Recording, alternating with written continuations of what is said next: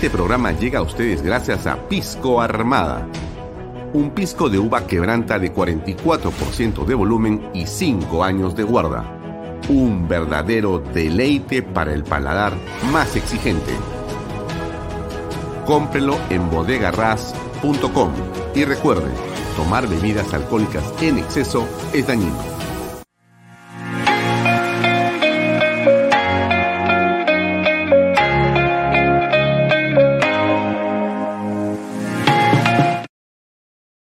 Coldwell Banker Realty Bienes Raíces. Para invertir o vender bienes raíces en Miami, Florida, Coldwell Banker. Coldwell Banker, la número uno hace 23 años en Estados Unidos y la número uno en Florida con más de 12 billones en ventas. Comuníquese con Jimena Prele al WhatsApp 001-305-904-0631. Coldwell Banker Realty, bienes raíces. Delop.pe Somos especialistas en transporte de carga regular. Transporte de concentrados de mineral. También transportamos material y residuos peligrosos. Y diseño y construcción en todo el Perú ubíquenos en nuestra web de lob.pe. ¿Qué tal amigos? ¿Cómo están? Muy buenas noches. Gracias por acompañarnos. Bienvenidos a Bahía Talks por Canal B, el canal del Bicentenario.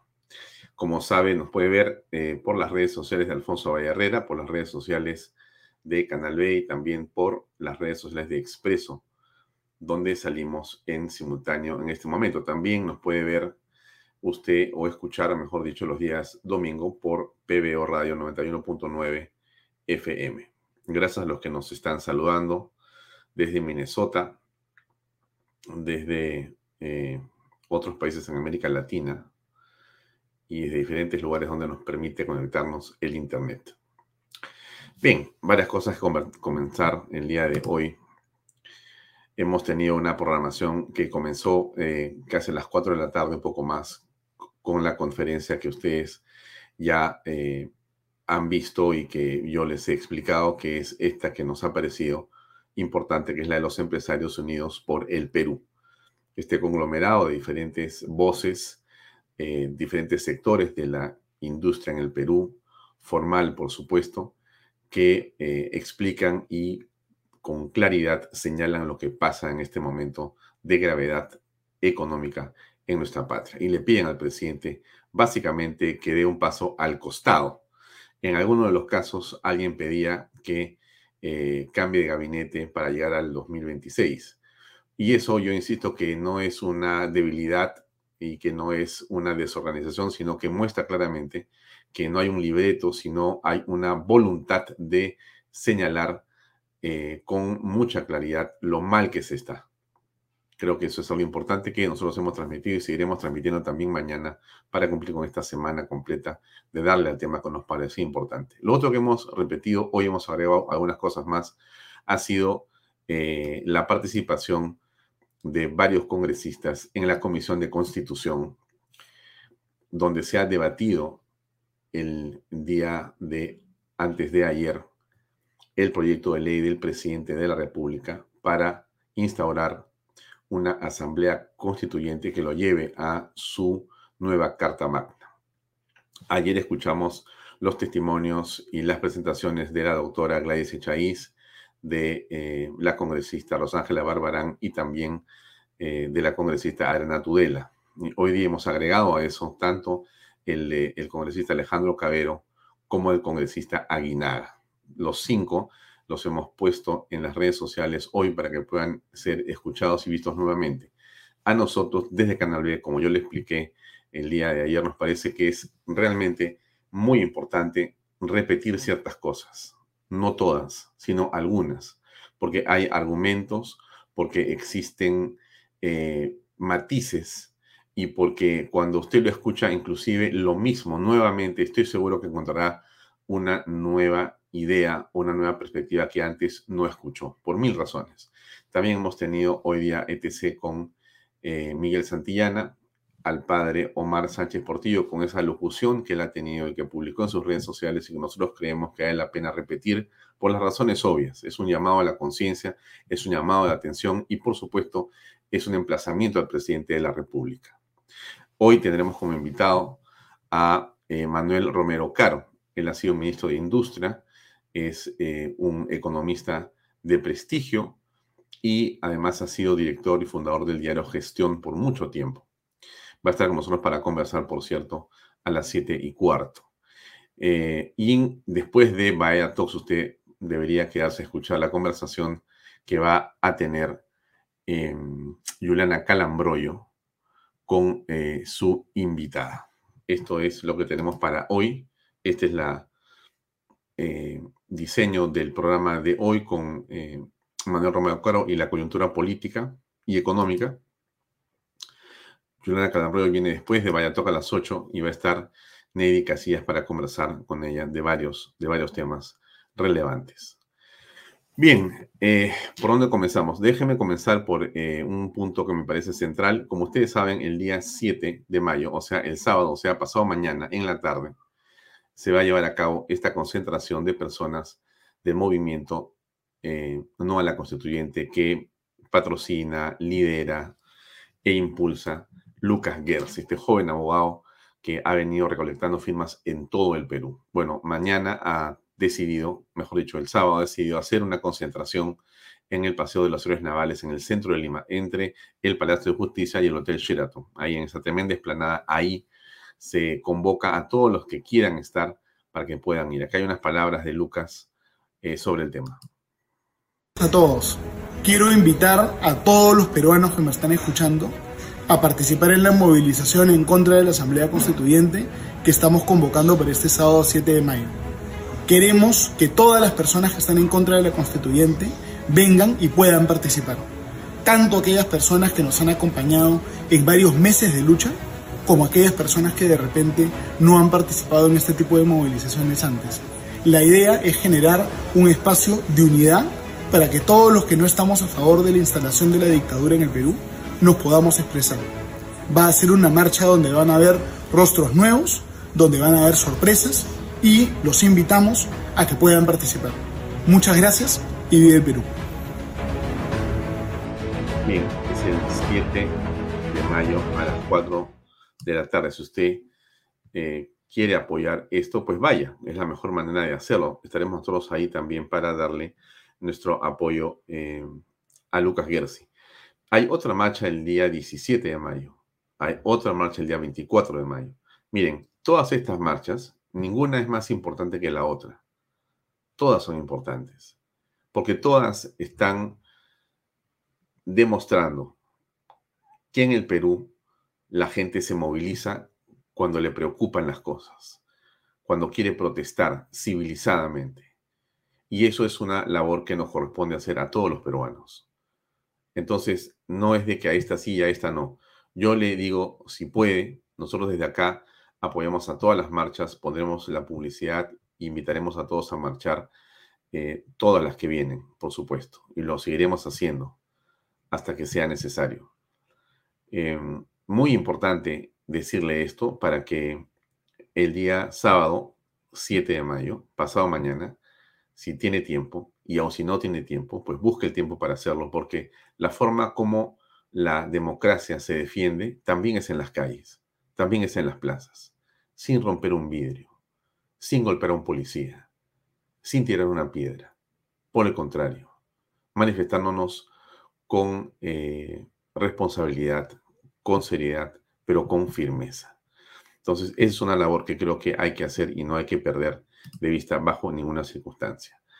El día de hoy hubo un grupo de gente que estuvo en la casa del almirante Pietri, de Luis Pietri, que fue eh, por algunos segundos maltratado en el Congreso de la República, que por cierto, eh, ese maltrato fue neutralizado por la gente que patrióticamente defendió a un héroe nacional que nos merece el mayor de los aprecios y respetos. Y hoy día un grupo de personas estuvo en eh, la casa del almirante Luis Jean Pietri, en las afueras de la casa, para mostrarle su eh, saludo, su solidaridad. Acá hay un pequeño video.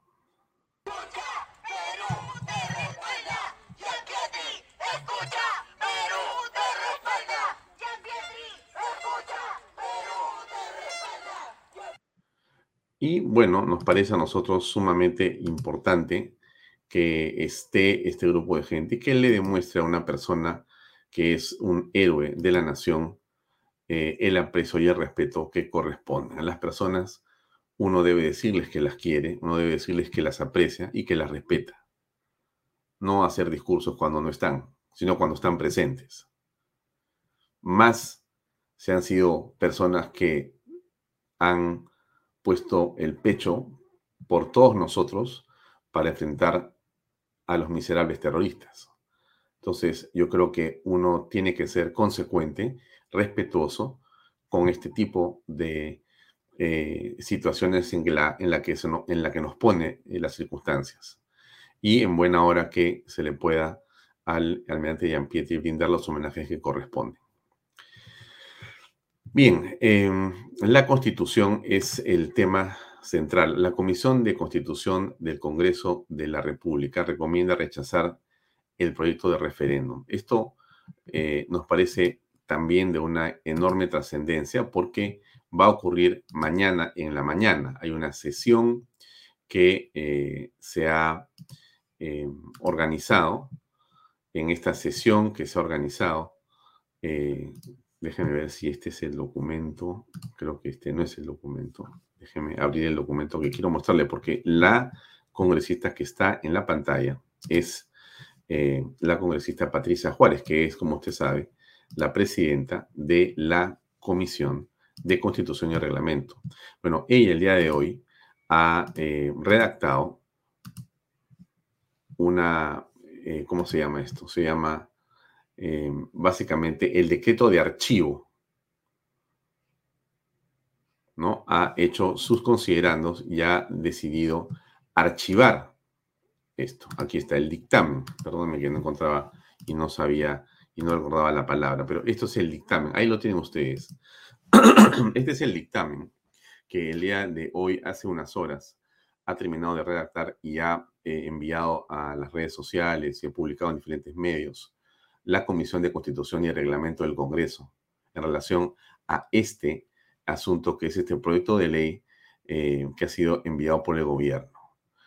Eh, entre otras cosas, eh, se comenta y se argumentan las razones por las cuales el proyecto de ley no tiene ningún asidero legal ni constitucional. En realidad es un disparo en la oscuridad que, como hemos dicho aquí nosotros también, eh, más parece en realidad el deseo del gobierno de crear una cortina de humo para poder esconder todas las anomalías y todas las em, situaciones que el presidente tiene que responder a la justicia.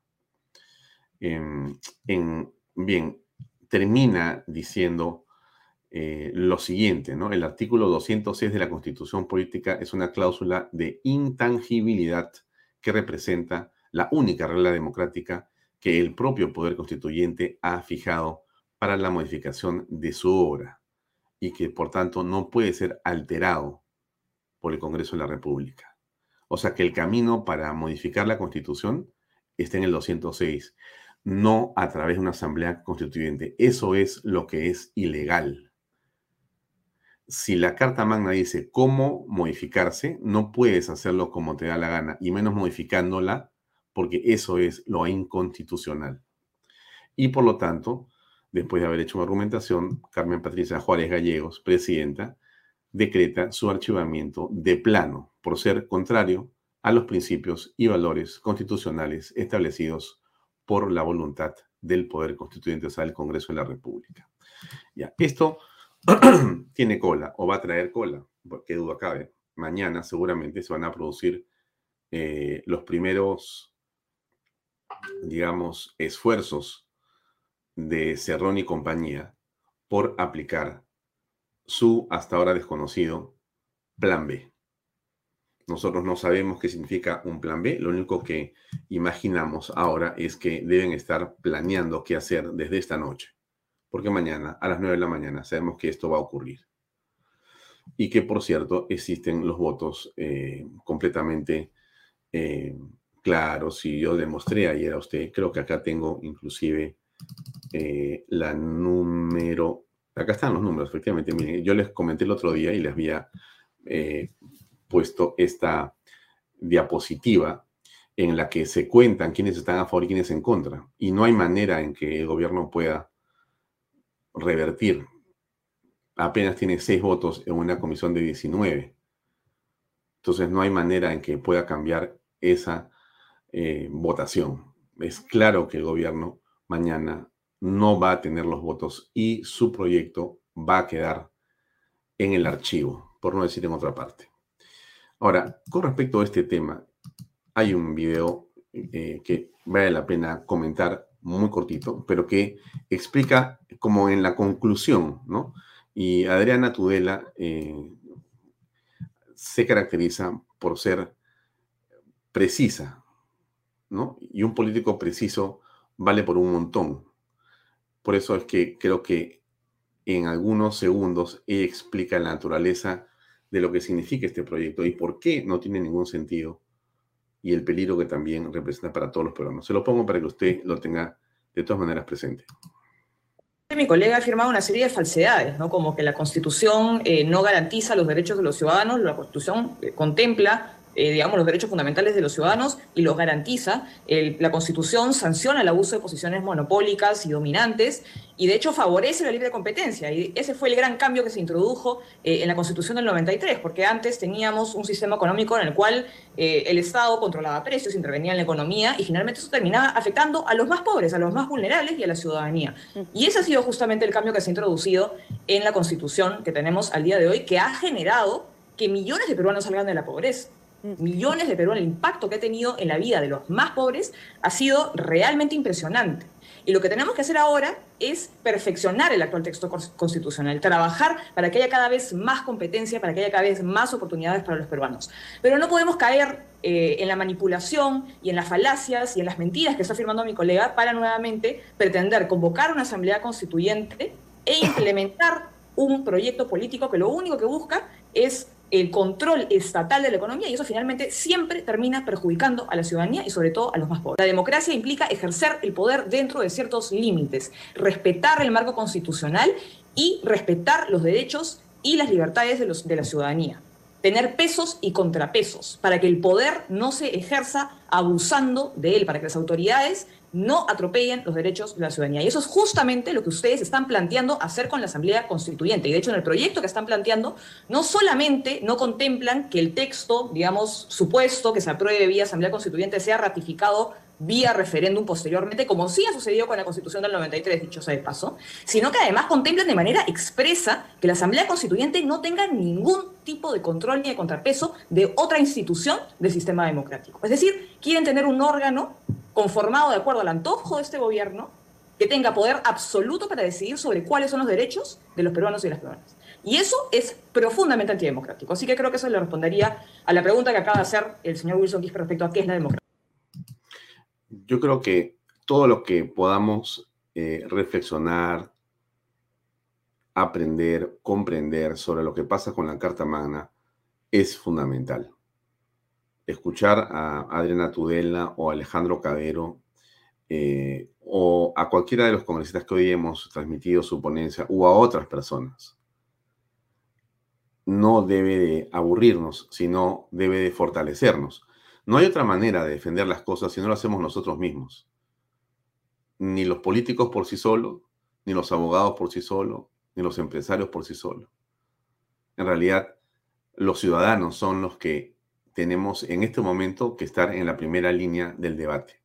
Y ese debate no tiene que ser mediático necesariamente. Es un debate, como yo lo he sostenido siempre aquí, que comienza por entender nosotros mismos en nuestra reflexión profunda lo que significa esto. Y después comentarlo con las personas que más queremos para ver si piensan igual o si tienen un punto de vista distinto para conversar sobre el tema. La familia, los amigos, en el trabajo, en la calle. Es la manera como estas cosas se tienen que difundir. No es una campaña de marketing. no es un aviso publicitario, no es un pronunciamiento en las redes sociales.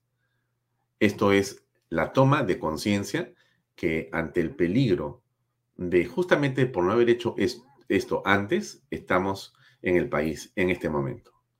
Porque esto en realidad es algo que dejamos de hacer los peruanos porque pensamos, como se ha dicho mil veces, que este tema ya no había que tocarlo. ¿Por qué? Porque ya estaba ahí, estaba sobreentendido, obviamente, que con la cantidad de resultados que existía, no había por qué volver a hablar de si era buena o no era buena la constitución. Los cambios producidos no tienen parangón en la historia del Perú, en la historia del Perú. Y aun cuando existen muchas cosas por corregir y por cambiar de la actual Carta Magna, cosa que tiene que hacerse, eso de ninguna manera es una razón o justificación para impulsar una barbaridad como esa asamblea constituyente que nos va a poner o nos puede poner en realidad al final de nuestros días como república. Eso lo sabemos los que hemos visto qué era el Perú antes de esa constitución de la república cómo hemos estado en esta patria y en qué nos hemos convertido, gracias a Dios.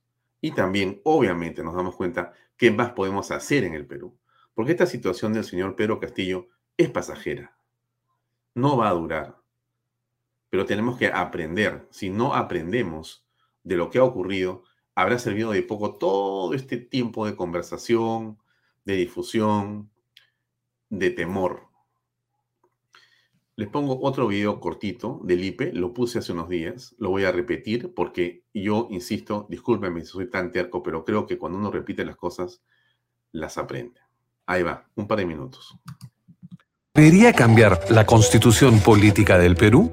Aquí algunos mitos y verdades. Necesitamos una nueva constitución para combatir la corrupción y el crimen. Según Datum, la mayoría de quienes quieren cambiar la constitución lo piden para imponer más sanciones a corruptos y delincuentes. Sin embargo, aunque suene bien, este tema no forma parte de la constitución, sino del Código Penal. El combate efectivo a la corrupción y la inseguridad demanda políticas de Estado sólidas, no cambios constitucionales.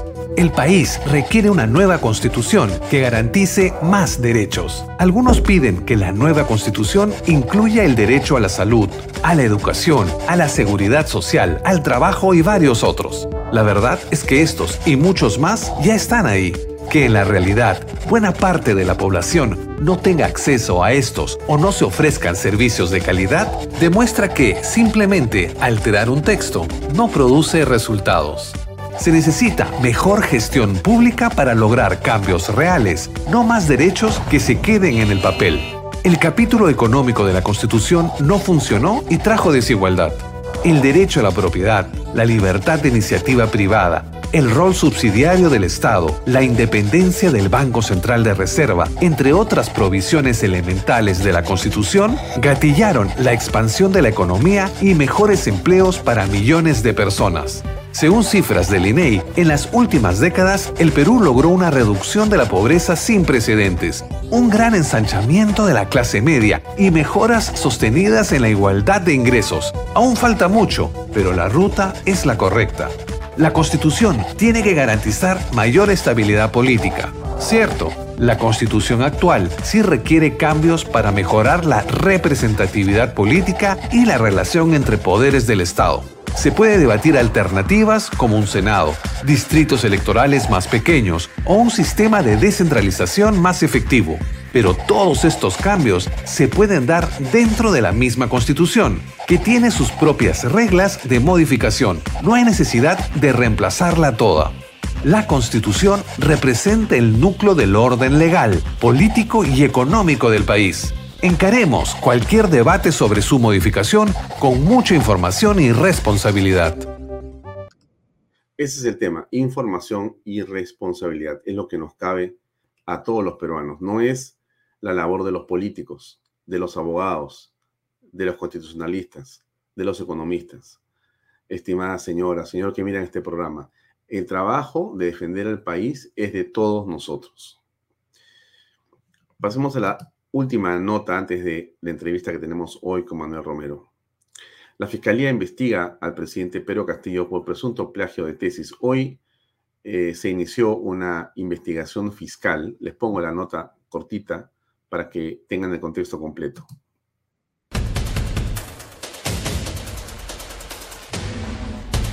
Vamos a las redes sociales del Ministerio Público. Lo último. Se inicia investigación de oficio contra el presidente de la República, Pedro Castillo Terrones, y su esposa Lilia Paredes por el presunto delito de plagio agravado, falsedad genérica y cobro indebido en agravio del Estado. Atención con la SUNEDU y otros representantes. Esta investigación está a cargo del fiscal provincial Juan Ramón Tantalián Olano de la Fiscalía Provincial Mixta y Tacabamba del distrito de Tacabamba, provincia de Chota, del distrito fiscal de Cajamarca. Entonces la fiscalía está tomando ya acción respecto a esta denuncia grave que se reveló este fin de semana.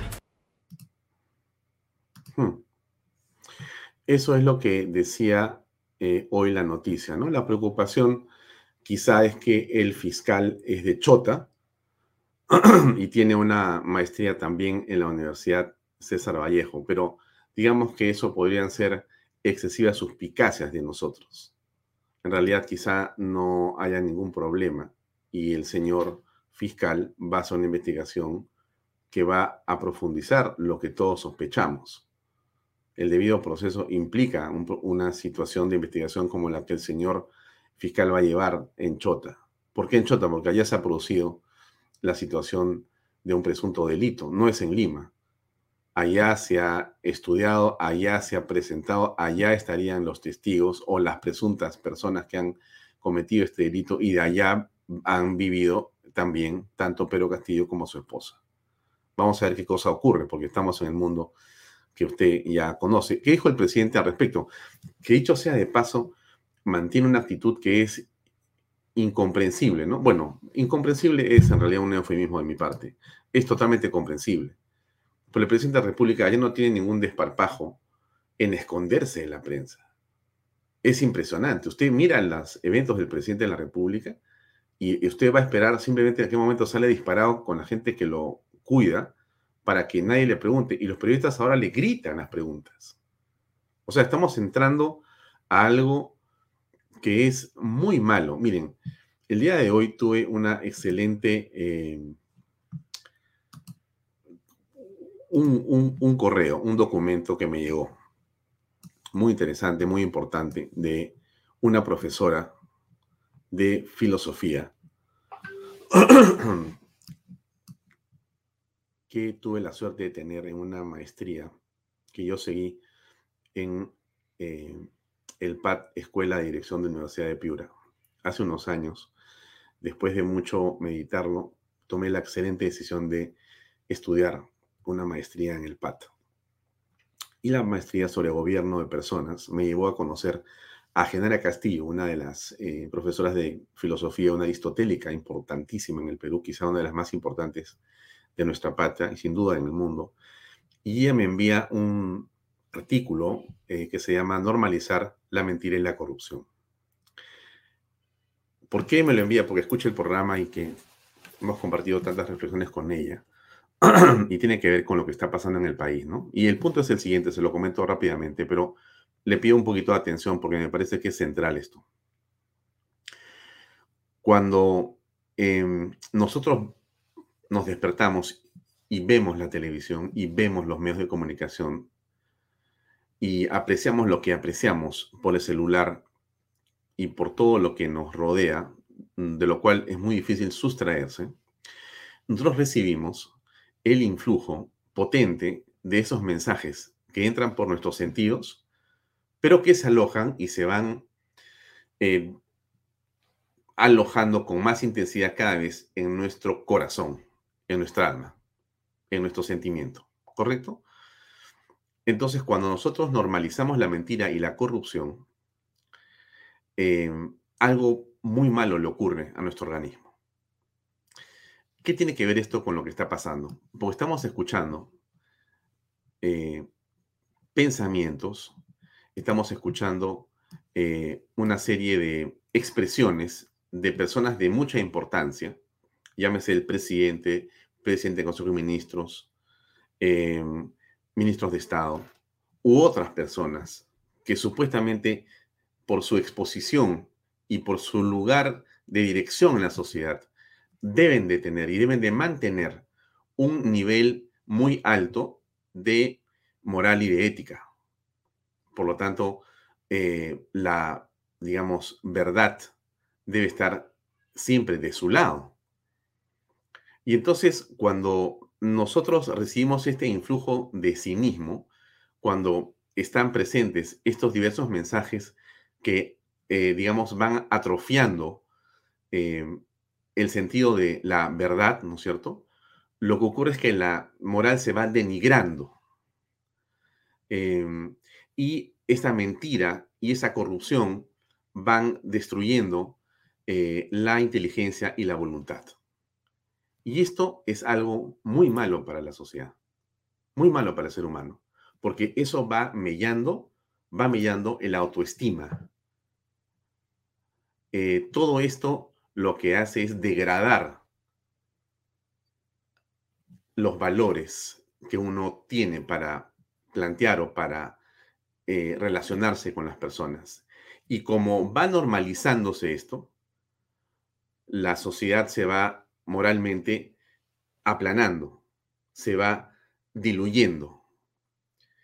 Y entonces, eh, esto es algo dañino para todos nosotros, para nuestros hijos, para la gente que queremos, para nosotros mismos, nos va envileciendo.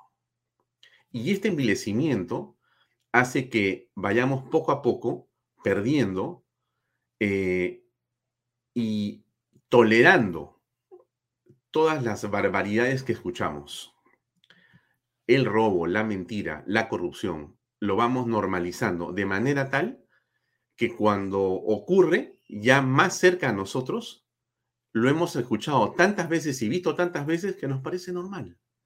Y nuestras defensas frente a este tipo de actitudes o de situaciones las aceptamos.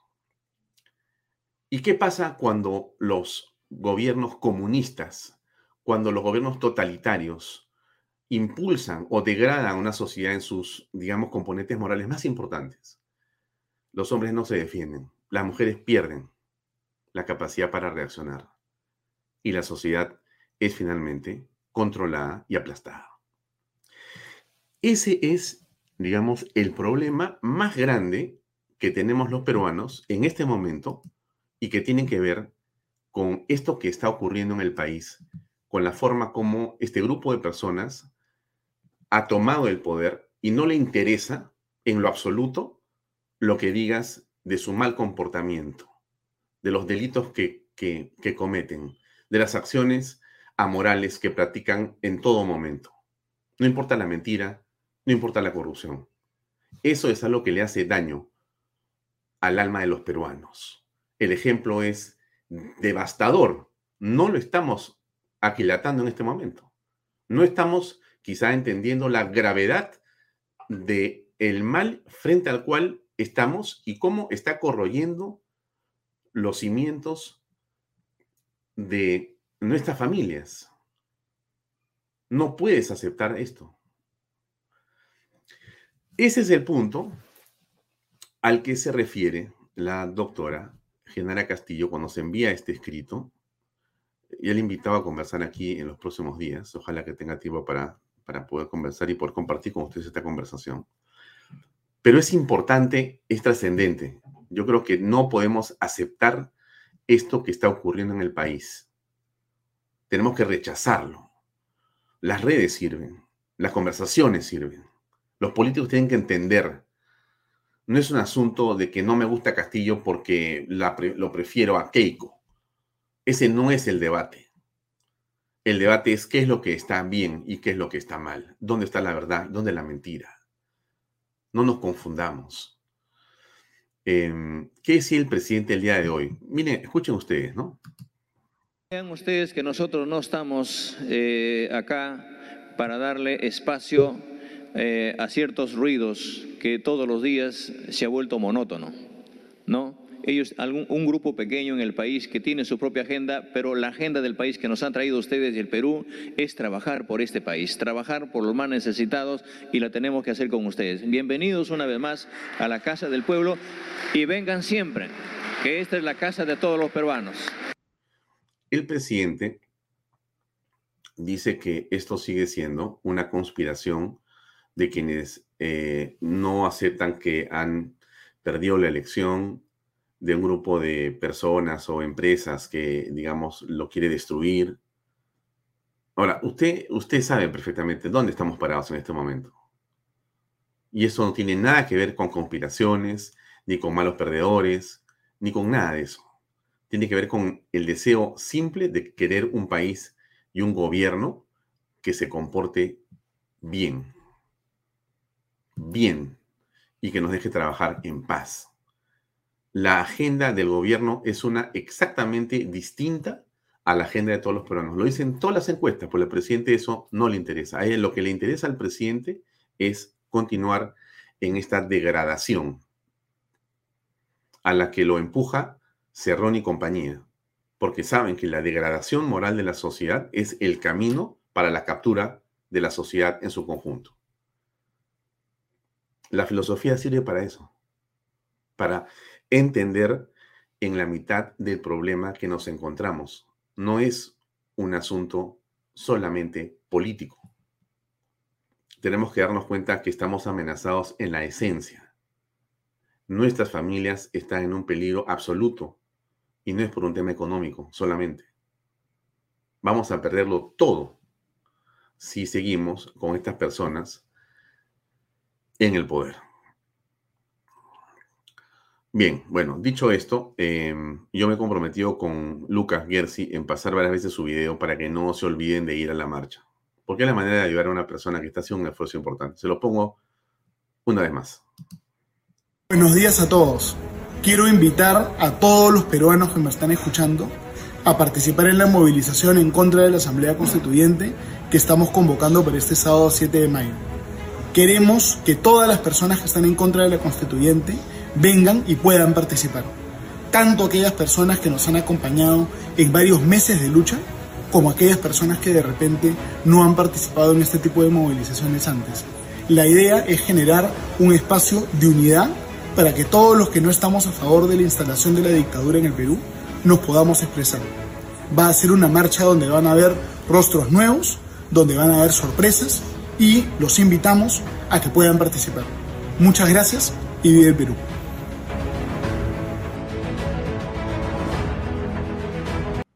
Y miren, así como eh, no podemos normalizar la mentira y la corrupción, lo que sí podemos incentivar son las buenas cosas. Esta marcha. Juntarte con gente que piensa como tú, que quiere lo que tú quieres. No importa si no los conoces, pero ese ambiente positivo que hemos sentido, lo que hemos estado en las marchas, es una manera de ir sanando la enfermedad que genera la mentira y la corrupción. Así es. Alguien dirá, pero eso es una terapia. Bueno, es una terapia. Por supuesto que sí. ¿Usted cree que después de nueve meses con esa campaña de odio de la segunda vuelta, ¿no estamos un poco enfermos todos los peruanos? Por supuesto que sí. Eso tiene que ir cambiando. Y eso lo tenemos que hacer nosotros, cada uno, decidiendo a dónde ir y con quién estar. Por eso esa marcha tiene para mí esa otra, eh, digamos, aplicación o beneficio. El hecho de estar con personas que con solo verles la cara, te das cuenta que respiran la misma deseo por la verdad y la limpieza que la que tenemos la mayoría de peruanos en este país. Bien, eso es eh, por lo pronto lo que quería comentarles antes de comenzar el conversatorio, la conversación con Manuel Romero Caro, que ya está conectado con nosotros eh, aquí. Manuel, ¿cómo estás? Buenas noches. ¿Cómo te va? Gracias por estar en Vaya Tops. Hola, Alfonso, ¿cómo estás? Buenas noches a ti, para ti, para todos tus, tu amplia audiencia. Gracias, eh, Manuel. Varios temas que conversar, por cierto, de la política y de la economía. Yo quisiera comenzar por eh, tu diagnóstico sobre, breve, por cierto, para poder entrar a varios temas. Tengo que eh, preguntarte por temas de la minería, por temas eh, de lo que el Congreso ha venido haciendo en las últimas semanas y en general. Por eso, tu primera opinión sobre cómo aprecias tú el diagnóstico de la coyuntura política en este momento en el Perú. Bueno, este es un gobierno en fase terminal que está aislado, inclusive la iglesia y los caviares lo han abandonado y que está dispuesto a hacer todo tipo de medidas desestabilizadoras posibles para mantenerse en el poder.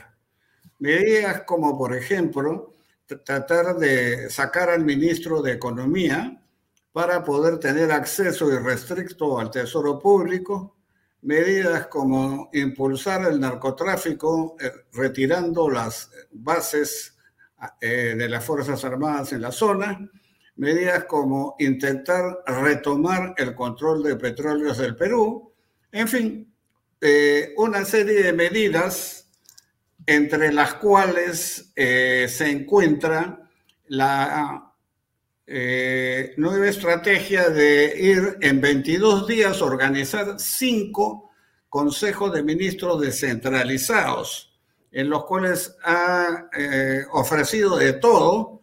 Eh, hay 28 promesas que ha hecho en estos cinco consejos y que obviamente van a seguir el mismo destino que han seguido las promesas electorales de Castillo. Pero la, en este tipo de, de consejos se deja entrar solamente a, los, a, los simpatizantes de Perú Libre y en común en los cinco eh, consejos que han habido hay dos ideas centrales. La primera reforzar la idea de aprobar la Asamblea Constituyente y la segunda, cerrar el Congreso. Entonces, esa es la estrategia Creo que ese es el famoso plan B. ¿Para qué? Para que cuando eh, el Congreso rechaza, como, sea, como debe ser la iniciativa, el proyecto de ley de Castillo, empiecen a levantar las masas en todos los sitios que he ido para supuestamente la población salir a defender este tipo, eh, este tipo de iniciativa que es la Asamblea Constituyente y que es la columna vertebral de su estrategia para permanecer en el poder. Saben que este, a través de esta estrategia le echan la culpa de todos los males a la constitución del, del 93 y al modelo económico. Es decir, tratan de capitalizar que la ira, eh, la molestia, de, toda la ciudadanía por esta, por esta situación por la que estamos atravesando, se la achaquen a, estos dos temas, al modelo neoliberal y a la constitución del 93, para tratar de subirse a la ola del descontento. Obviamente es una estrategia que, que no va que no creo que vaya a tener éxito, pero que sí son muy consistentes mientras el oficialismo es muy consistente y se ha pegado en estos dos temas está siguiendo una estrategia que es repetida por todos sus atláteres, la derecha, la oposición, está, como hemos visto ayer, fragmentada, priorizando sus intereses eh, particulares o institucionales en vez de priorizar el interés nacional. ¿Cómo se puede detener eh, esta, digamos, eh, actitud o esta estrategia, este plan B al que tú te refieres, eh, que tiene que ver con la toma del Congreso o con el cierre del Congreso? Así es, ya creo que hubo un intento que fue frustrado y que es parte de la estrategia. Fíjate, así como ha habido una vacancia política que no ha funcionado hasta la fecha, hay una vacancia económica que tiene tres elementos importantes. El primero de ellos es el incremento de los, de los alimentos y de la energía que estamos eh, atravesando. El segundo elemento son las medidas del, del, Banco Central, el efecto de las medidas del Banco Central Americano, del FED, que son básicamente a su vez dos, el incremento de las tasas de interés. Ayer la FED ha aumentado en un medio del 1%, las tasas de interés, incremento tan grande no se veía desde el año 2000. Entonces, ese incremento en las tasas de interés va a fortalecer el dólar y va a debilitar otras monedas como es el, el, sol y va a haber devaluación. Pero también hay una eh, segunda medida que ha aprobado la FED y que es que cuando empezó la pandemia, el, la FED hizo una expansión muy grande de trillones de dólares, estamos hablando, de, de liquidez a través de los intermediarios financieros. Bueno, ahora ha llegado el momento de recoger esa liquidez. Entonces ha anunciado de que van a empezar a recoger, estamos hablando de más o menos este, eh, cuarenta y tantos mil millones de dólares los primeros tres meses y después lo suben a 57 mil millones de dólares. Esta medida de retirar la liquidez también va a fortalecer al dólar y con las consecuencias que mencioné. Y este, la tercera medida que caracteriza la vacancia económica es la implosión de los servicios públicos. Ya hemos visto el desastre de las brevetes, los las eh, pasaportes, etcétera, pero este, también hay eh, otro tipo de servicios ya más complicados y que no son de conocimiento de la eh, opinión pública, como es los servicios eléctricos. Como es un desastre la administración pública, se han retrasado en aprobar los planes para líneas de transmisión y este retraso puede originar en unos meses apagones. Entonces, esas son las consecuencias de, este, este tipo de, de situaciones. Va a llegar un momento en que la ciudadanía harta de tanta ineficiencia que no le alcance el bolsillo para subir la canasta popular. Hoy día esto ha sido portada en gestión que ha aumentado en 583 soles la canasta. En fin, entonces hartos de estos salen a a confrontar al gobierno, que el gobierno, por supuesto, le va a echar la culpa a cualquiera menos a ellos, desde el modelo económico, la constitución, hasta la guerra de Rusia. Entonces, eh, en ese ambiente ya más agitado y más violento, se pueden producir algunos, eh, una cuota de sangre, como se ha llamado. Entonces, si esto se escala, ligeramente va a llegar un momento en que Castillo se va a ver obligado a renunciar o ya el Congreso, al ver toda esta desgracia que está pasando, le da la vacancia. Sin embargo, puede haber un escenario que espero que no se dé, en el cual este, Perú Libre no quiera salir. Ya hemos visto en la última operación de desalojo de, de las bambas que se contrataron a cientos de sicarios, por así llamarlos, mercenarios venezolanos disfrazados de policía, hay las fotos que lo demuestran, y de un millón de venezolanos pueden haber venido, algunos miles se están ofreciendo para este tipo de servicios. Entonces, en el caso hipotético de que Perú Libre se resistiera a una salida ante un baño, ante una situación inmanejable, bueno, si se juntan estos mercenarios con los ronderos, etcétera, ya la situación se puede complicar y pasar a mayores. Esperemos que no lleguemos a ese escenario. Mm. Hemos visto, has, mencionado eh, algo que me parece eh, crucial y es la manera en la que está ocurriendo este golpe hacia la minería, que es una actividad de una trascendencia enorme en el país. Tú has escrito y escribes bastante sobre el tema de lo que pasa con las bambas. Yo quiero colocar, mientras te hago la pregunta y conversamos, unas imágenes que hemos eh, obtenido de la marcha que ha pasado desapercibida de miles de trabajadores de las bambas en las últimas horas en el centro de Lima.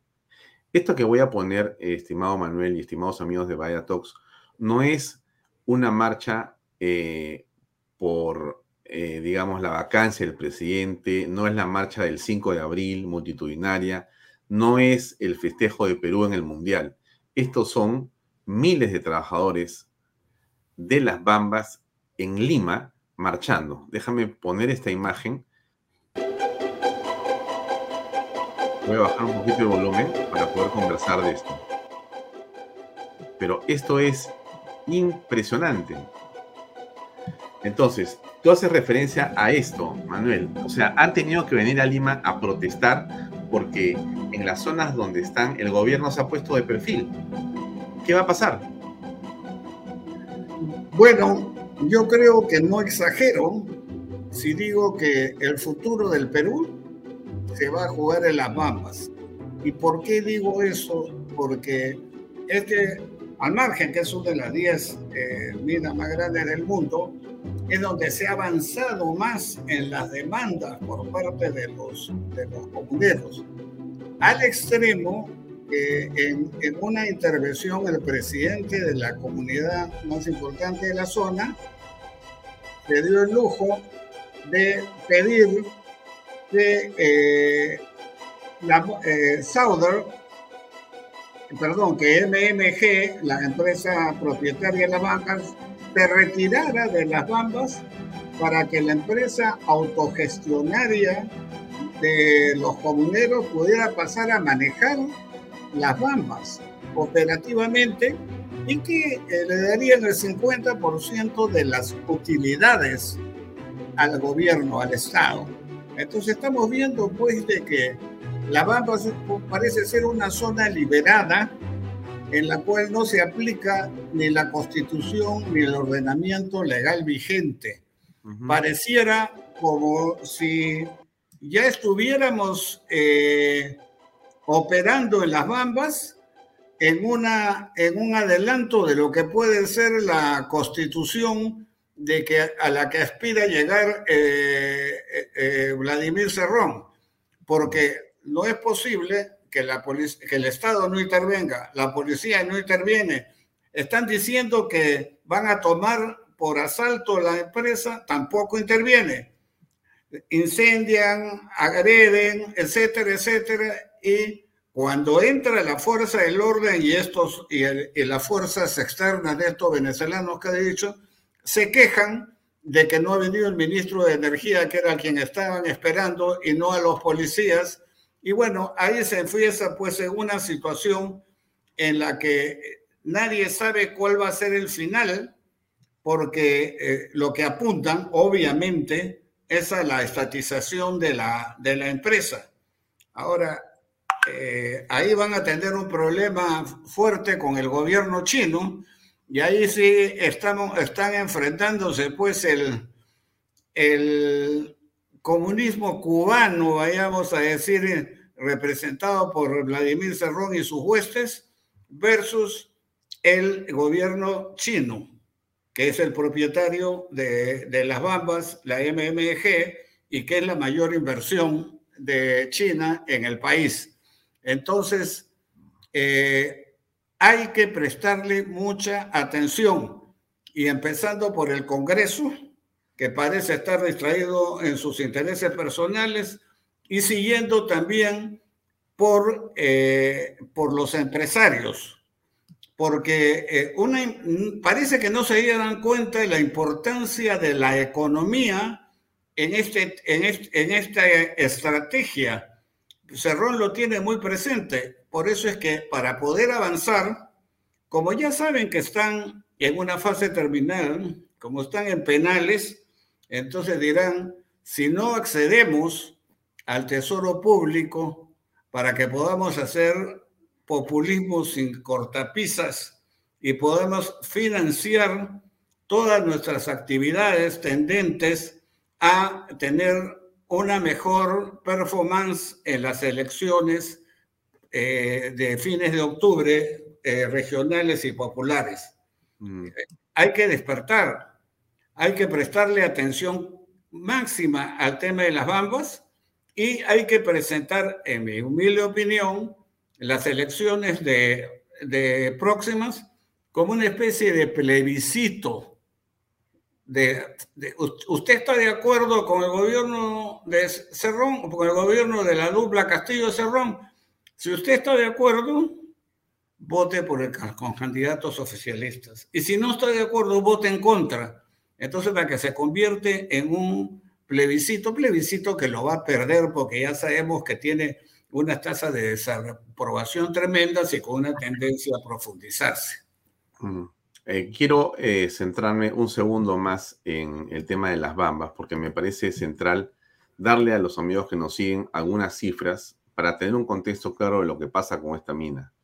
La región Apurímac ha recibido 1.511 millones de soles a la fecha como transferencias por concepto de regalías contractuales de las bambas.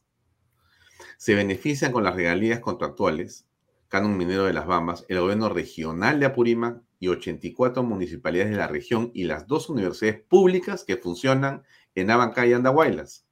Las Bambas es la tercera productora de cobre del país en términos de capacidad de producción. Su valor representa el 1% del Producto Bruto Interno del país, 78% del PBI de Apurímac y 9% del PBI minero nacional.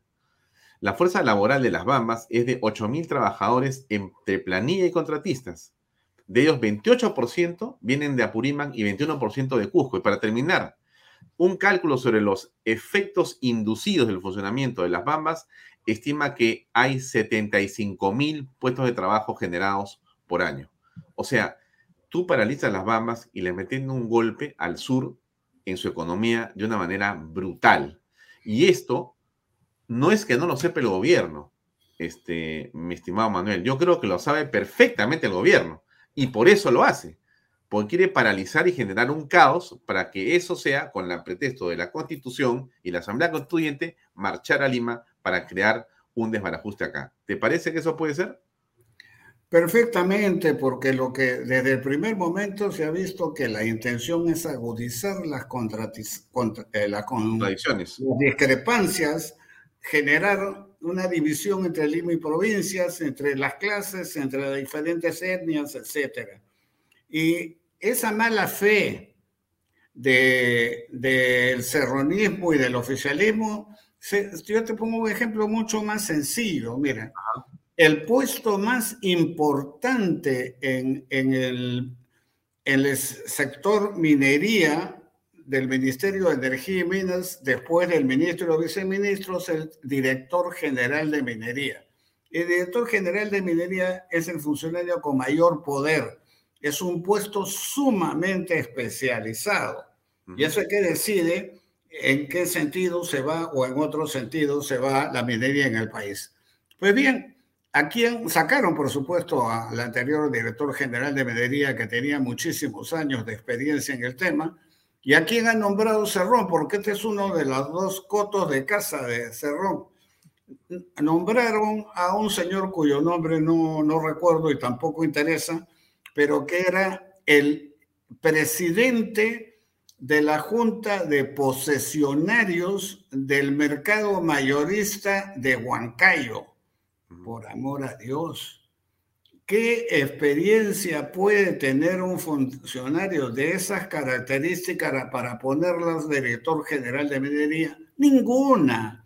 Que ellos saben que están poniendo a una persona que, que no está capacidad, por supuesto que lo saben, pero lo que quieren es justamente que se genere el caos. Ninguna revolución ha triunfado en un ambiente de paz, de concordia, de crecimiento y lo que quieren es generar el caos. Mm. Ahora, hace eh, unas horas en otro programa en Canal B que se llama Enfoque de Negocios y que dirige Jorge León Benavides, en una entrevista eh, muy interesante, eh, un representante de la Cámara de Comercio de Lima revela algo que quiero compartir contigo, Manuel, para tu comentario. Aquí va el video que dura, es un clip chiquito de dos minutos. Escuchemos lo que señala con, bueno, eh, mucha preocupación este señor. Ahí va. Empresas son las, las que han sufrido más.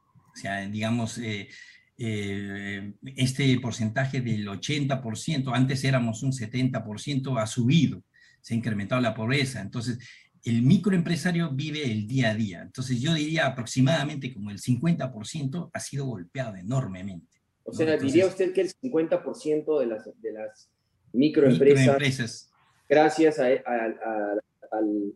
la crisis política, han, han dejado de ser empresas. Claro, y muchos de estos microempresarios, digamos, eh, están entrando al umbral de la pobreza.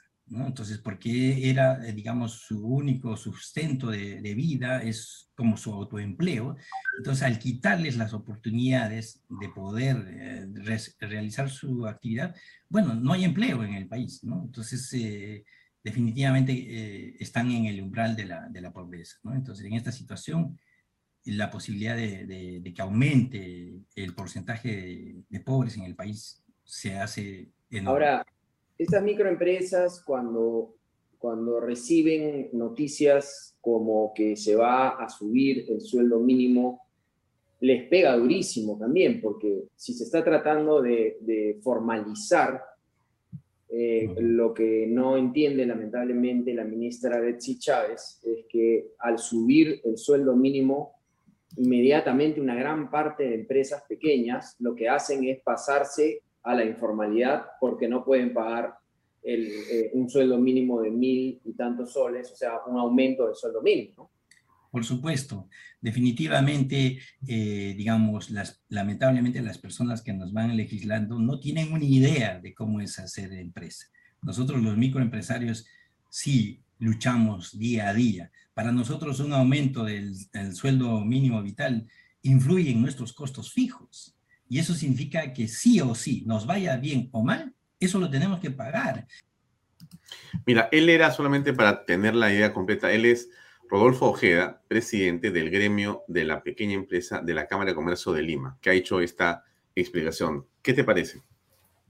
Bueno, estoy, este, estoy de acuerdo porque Estoy de acuerdo, pero lamentablemente eh, el gobierno no va a impulsar esto porque uno de los ejes centrales que tiene este gobierno es impulsar la informalidad. Lo estamos viendo en todos los casos. En el caso de la minería informal, le amplió cinco años más el plazo para que pudieran formalizarse. Apoya a las leyes de trabajo y el código laboral están orientados a, desincentivar la formalidad e impulsar la informalidad. Ahora, este, afortunadamente, la semana pasada se ha, se ha producido un hecho que, que, no sé, que yo, que estoy bastante vinculado al sector empresarial, no lo había visto en, en todo este tiempo, y es que se logró juntar a, un gremio de gremios eh, unidos por el Perú, desde Confieb, la Cámara de Comercio, Sociedad de Industrias, en fin, todas las, las grandes, las representantes de las medianas, las representantes de las pequeños y las representantes de las microempresas. Entonces se ha conformado este verdadero gremio de gremios a los que tuvieron la palabra no fueron ni los de Confieb ni de, los grandes este, gremios, los que tuvieron la palabra fue el señor Román Miu, es el coordinador de las pequeñas y las pymes, y, la señora eh, Choquehuanca, que es la representante también de otro sector de las MIPES. Entonces creo que eh, en esa línea los empresarios le han dado un mensaje al país y a, los otros poderes. Si los empresarios, que también han tenido sus discrepancias, se han podido unir en un plan, un plan de trabajo, en un pronunciamiento de 15 puntos, ¿por qué el, la oposición no se puede unir? Porque si no hemos unidos todos, empresarios, oposición, eh, academia, etcétera, nunca vamos eh, a poder impulsar y nunca vamos a poder tener una presión lo suficientemente fuerte como para Costillos se tenga que ir. Entonces, eh, creo que este, este gremio de gremios que incluye por primera vez a los micros y, pymes, creo que es una señal muy importante de unidad en el país para un sector muy necesitado. Sí, este, nosotros hemos eh, transmitido ese esa conferencia de prensa, que dura casi 45 minutos, la hemos transmitido ya eh, cuatro veces, ¿no? El día de hoy también lo hemos vuelto a transmitir completa en la tarde y mañana lo vamos a hacer nuevamente coincidimos contigo plenamente, Manuel, en el sentido de que esto es eh, un parteaguas desde mi punto de vista con respecto del empresariado, en el caso de la mediana y pequeña empresa, sobre todo desde mi punto de vista porque no hay un libreto, sino hay un sentimiento. Es un mensaje político de distintas personas que son cada uno representantes de un gremio, de un espacio en diferentes partes del Perú, pero que se han juntado para decir desde que renuncie hasta que cambie de gabinete, para que se vea que no es este, un libreto, sino ellos han expresado lo, lo, que en libertad quieren decir al presidente, pero con mucha firmeza, en el sentido de que o cambian las cosas o esto se va realmente al hoyo. Pero eso eh, ha tenido como consecuencia que el presidente hoy día ha cintado a unos de Gamarra para decirles que todo está bien y que él cuando va a Chile le dicen que les gusta Gamarra y que ya van a ver qué se va a hacer y que quiere mucho a los gamarristas y que siempre va a comprar a Gamarra. Y el presidente vive pues en, otro, en otra dimensión, porque no se atienden los problemas, se alargan, se distraen de los problemas. Por eso, de tu punto de vista, ¿cómo vamos a salir de esta crisis, Manuel?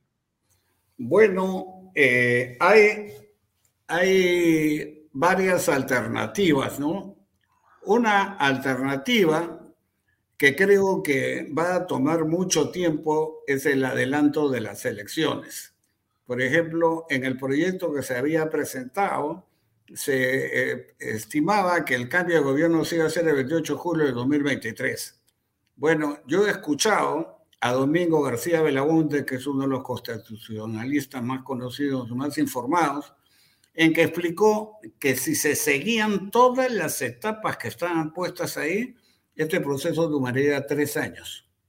Entonces, esa salida no es viable porque hay unos costos inmensos en, en la permanencia de Castillo en el gobierno. Eh, eh, después ya podemos entrar a, ese tema de los costos, pero esa alternativa no funciona. La vacancia no tenemos 87 votos y menos con esas este, esa orientación hacia, las, hacia los intereses personales. Eso te denota claramente que eh, el universo de congresistas comprables, entre comillas, es muy grande.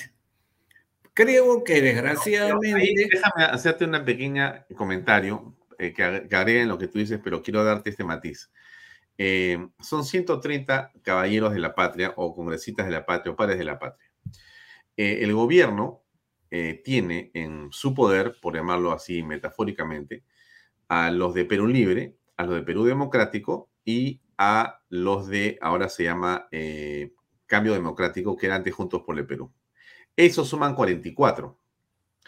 Con 44, si le quitas a los 130, te quedan 86. O sea que no hay vacancia. O sea que ellos han asegurado, al margen de los de los niños, los malcriados, los malos, los buenos, los morados, lo que sea, al margen de esa distribución o esas conveniencias, el núcleo duro del presidente, que son sus 44, blindan a este hombre de la vacancia y de los 87 votos necesarios. Ahí hay un asunto muy difícil de sobrepasar, no imposible, pero muy difícil. Son 44 piedras, no puedes moverlas, al margen de que tú negocias, como te he dicho muy bien, con todos los demás. Entonces, la cosa en el Congreso no es fácil por los 8-7, pero sí por los 66.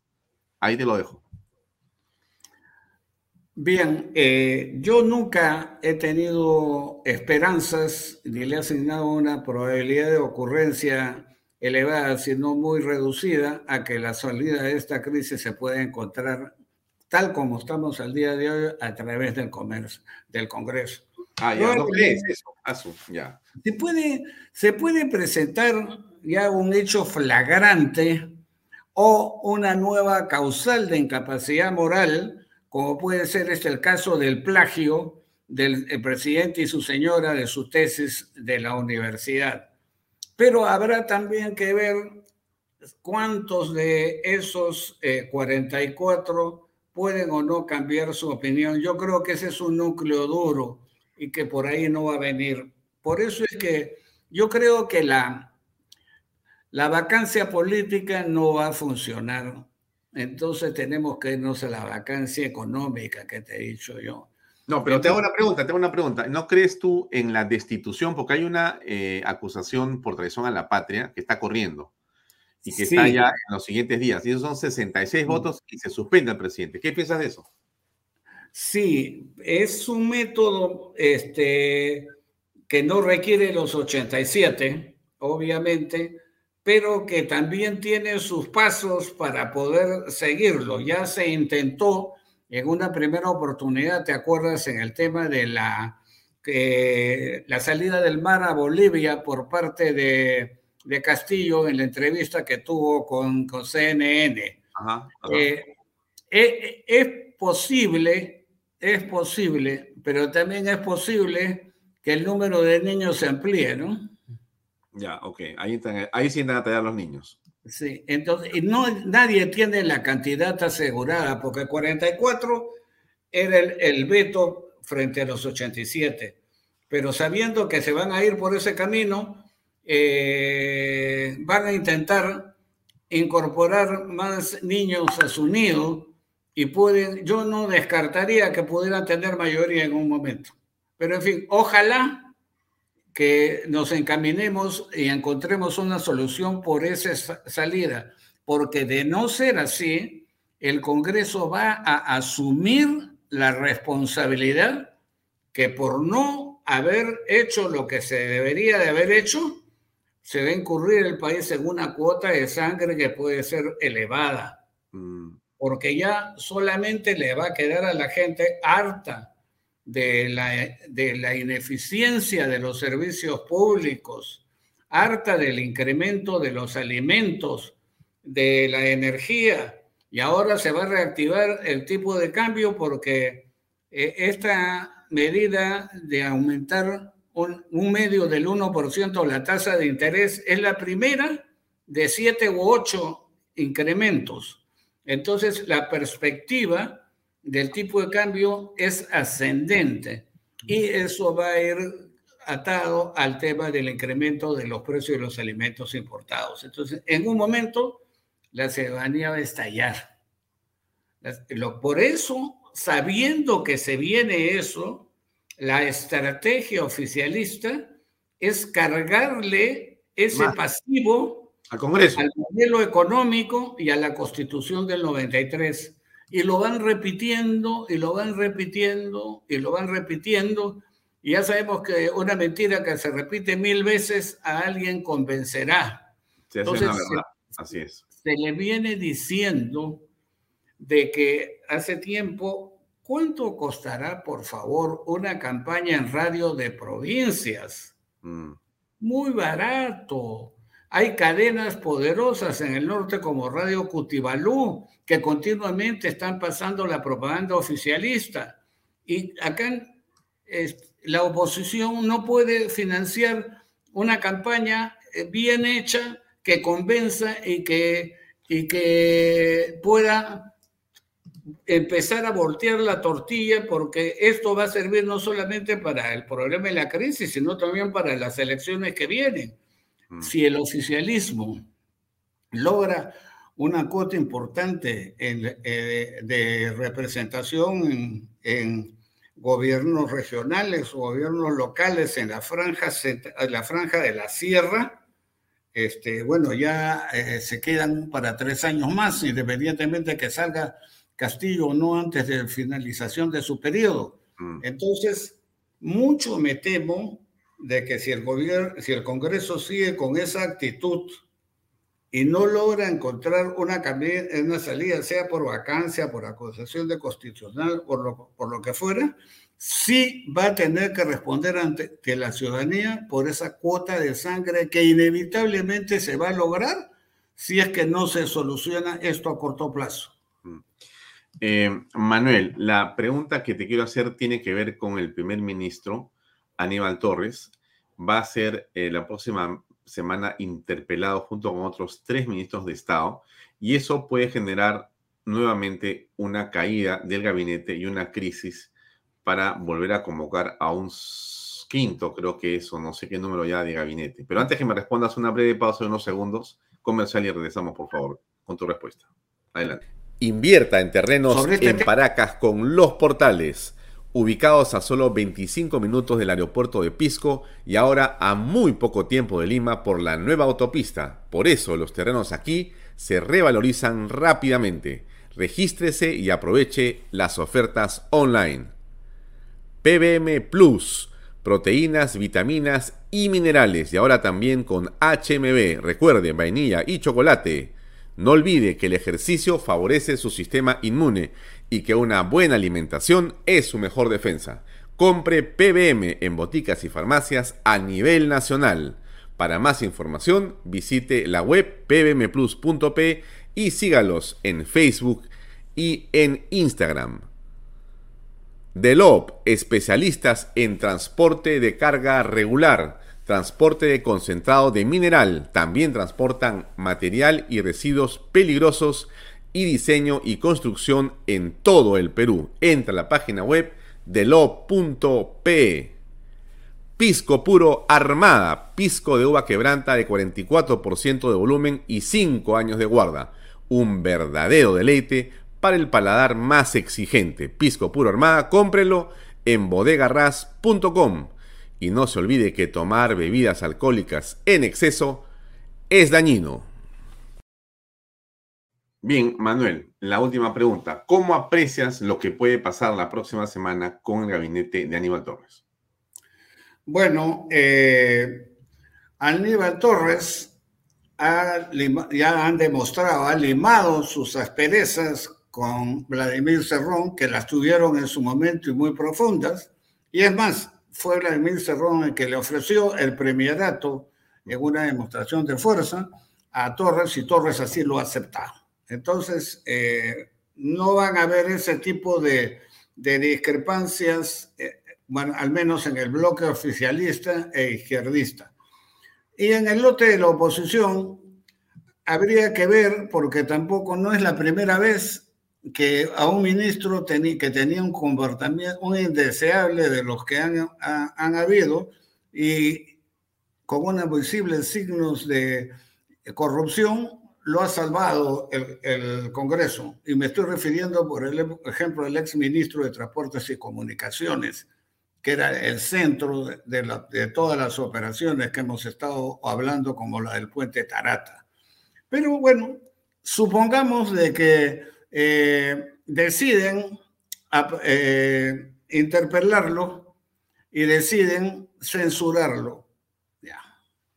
En ese hipotético caso, que habría que ver si se da, no necesariamente tiene que renunciar todo el gabinete eso ya lo hemos visto anteriormente. Y segundo, el, el primer ministro puede hacer una cuestión de confianza sobre un, sobre un tema vinculado a, a, la política de gobierno. Y si lo hace una cuestión de confianza sobre un tema específico de la política de gobierno, que, que lo puede hacer, eso dependerá de cómo será la estrategia del oficialismo frente a eso, sí podría obligar al Congreso a quemar su bala de plata, lo cual sería, en mi opinión, sensacional, porque al quemar su primera bala de plata, ya el resto de los congresistas que no quieren dejar la mamadera de los cinco años, se va a ver obligado a vacarlo a Castillo sí o sí, o si no, le, recortan su mandato. Mm. Entonces, ahora habría que ver este, qué tan amantes o aversos al riesgo eh, son los oficialistas y cómo juega la estrategia de Cerrón, porque Cerrón es el que está, eh, el que está detrás de, la, de toda esta estrategia y detrás de Cerrón ya sabemos el G2, la inteligencia eh, venezolana, etcétera, etcétera. Entonces, eso dependería de qué tan fuertes o qué tan débiles se sienten ellos, porque el despelote lo van a armar de todas maneras cuando el Congreso rechace la Asamblea Constituyente. Por eso es que están sembrando este, a razón de, de no sé cuántos, cinco congresos en 22 días, y lo van a seguir haciendo y fuera de eso hay los viajes de Bermejo y una serie de, todos los viajes de los representantes del oficialismo también están transmitiendo disciplinadamente el mismo mensaje. Mm. Ahora, cuando se rechace, de todas maneras van a eh, generar movilizaciones populares y hay que estar preparados para ello y habrá que ver si es que tienen o no arrastre en la ciudadanía. Mi impresión es que no, pero también pueden obligar, aparte de la maquinaria del Estado, empleados del Estado, lo pueden obligar a participar. Y hemos visto que están utilizando todos los mecanismos del Estado. Entonces, ¿por qué no lo harían en esa situación? Mm. Muy bien. Manuel, te agradezco mucho por tu tiempo. Ha sido estupendo conversar contigo y tener tu perspectiva de las cosas. Y, ya conversaremos nuevamente en los próximos días. Muchas gracias. Mejores, mejores aires. Muchas gracias. Espero que la próxima oportunidad que tenga el gusto de volver a asistir, podamos conversar sobre temas menos, este, un poco más, menos pesimistas. Y ojalá sobre otro gobierno, ya no sobre este. Vamos a esperarle, a pedirle a Dios también que nos ayude. Gracias, Manuel, muy amable. Muy amable. Muy, buenas noches. Buenas noches. Bien, amigos, era el economista Manuel Romero Caro que nos acompañó a conversar el día de hoy en Bahía Talks, aquí por Canal B, el canal del Bicentenario. Como ustedes saben, son las 7 y 56 de la noche. Vamos, estamos en la cuerda floja, dice preocupada este, Ingrid ya, Jansen Medlin. Eh, Estamos en la cuerda floja. Sí, yo creo que es verdad, estamos en la cuerda floja, eh, pero estamos eh, también en una situación en la cual eh, el gobierno está absolutamente debilitado. Y esto es algo peligrosísimo para todos los efectos, porque una fiera debilitada es, y lo decía justamente este, Lucas Gersi en la última entrevista que tuvimos aquí en Vaya Talks, es más peligrosa todavía una fiera que siente que puede morir es capaz de reaccionar de una manera tal que puede terminar venciendo. Entonces aquí hay que eh, tener mucha inteligencia para actuar, para posicionarse y para lograr vencer la resistencia, básicamente de Cerrón. ¿no? Yo creo en realidad que Cerrón es el presidente real, ¿no? El presidente nominal, el presidente que está simplemente decorativo es Pedro Castillo, pero el hombre que está realmente eh, en el poder es Vladimir Cerrón. Él decide, él define, él arma la agenda y él realmente nos está conduciendo, creo yo, a un desastre. Bien, vamos a darle pase a Juliana Calamroyo con su programa. Acá tenemos eh, para la información de todo lo que viene a continuación, que yo les recomiendo ver, va a estar eh, Casillas, que va a conversar con Juliana Calambroyo. Vamos a preguntar a Juliana, que la vemos que está por acá conectada, pero se está acomodando todavía. Vamos a preguntarle a Juliana de qué va a hablar con Neidy Casillas, para que usted también se entere, pero me parece que todavía está terminando de acomodarse este Juliana Calambroyo, que es eh, la directora del programa Familias Vulnerables, un programa que toca temas diversos todos los días, todos los jueves, perdón, a esta hora se conecta. Creo que ya está, ¿no? ¿Sí, Juliana? Ya, entonces vamos a saludarte. ¿Cómo estás? ¿Cómo estás, Alfonso? Buenas noches, buenas noches con todos. Mira, vamos a conversar de un tema súper interesante. Neidy Casillas es una persona que trabaja para eh, Global Human Rights y vamos a hablar sobre el caso de Roe versus Wade. Este caso fue el que sentó las bases para legalizar el aborto en el año 1973 y que hoy está eh, siendo revertida o probablemente va a ser revertida esta sentencia, lo que va a dar pie pienso yo, a la victoria provida más grande de los últimos años. ¿no? Entonces nos va a acompañar Lady en, ah, minutos y creo que es súper importante porque el tema del aborto, fíjate, normalmente el discurso es que es para las mujeres vulnerables, para las mujeres de bajos recursos. Yo creo que Lady nos va a dar muchísimas luces sobre esto. Mira, qué importante, cómo eh, los tiempos van cambiando, ¿no? Parece increíble que tantas cosas pasen. A mí me llama mucho la atención lo que está pasando con Twitter, eh, porque hay un cambio de políticas en esa red social y me da la impresión que hay muchas cosas más que han ido cambiando. algunos medios donde supuestamente habían líderes de opinión internacionales que eran incuestionables, han terminado eh, saliendo justamente por su actitud absolutamente incompatible con los medios. Y también ocurre ahora con el aborto. Es decir, aquellas eh, narrativas que decían que el tema estaba cerrado, porque ya estaba ganado, en realidad eh, no es así. Entonces, esto es un poco una reflexión en general, ¿no? Porque finalmente se trata de eso, ¿no? De convencer. Bueno. Así es, ¿no? Nada, los espero, no se lo pierdan, va a estar impresionante y súper interesante. Yo también les recomiendo, amigos, este, que esperen unos minutos más y empieza con Juliana Calambroyo, Familias Vulnerables. Gracias, Yuli. Así es. No, nos vemos. Nos vemos. Bien, amigos, eso es todo por hoy. 8 y un minuto. Lo dejamos con Familias Vulnerables a continuación. Gracias por acompañar. Mañana estamos a las seis y media en punto en Vallatos. Gracias, buenas noches. Este programa llega a ustedes gracias a Pisco Armada un pisco de uva quebranta de 44% de volumen y 5 años de guarda. Un verdadero deleite para el paladar más exigente. Cómprelo en bodegarras.com y recuerde, tomar bebidas alcohólicas en exceso es dañino.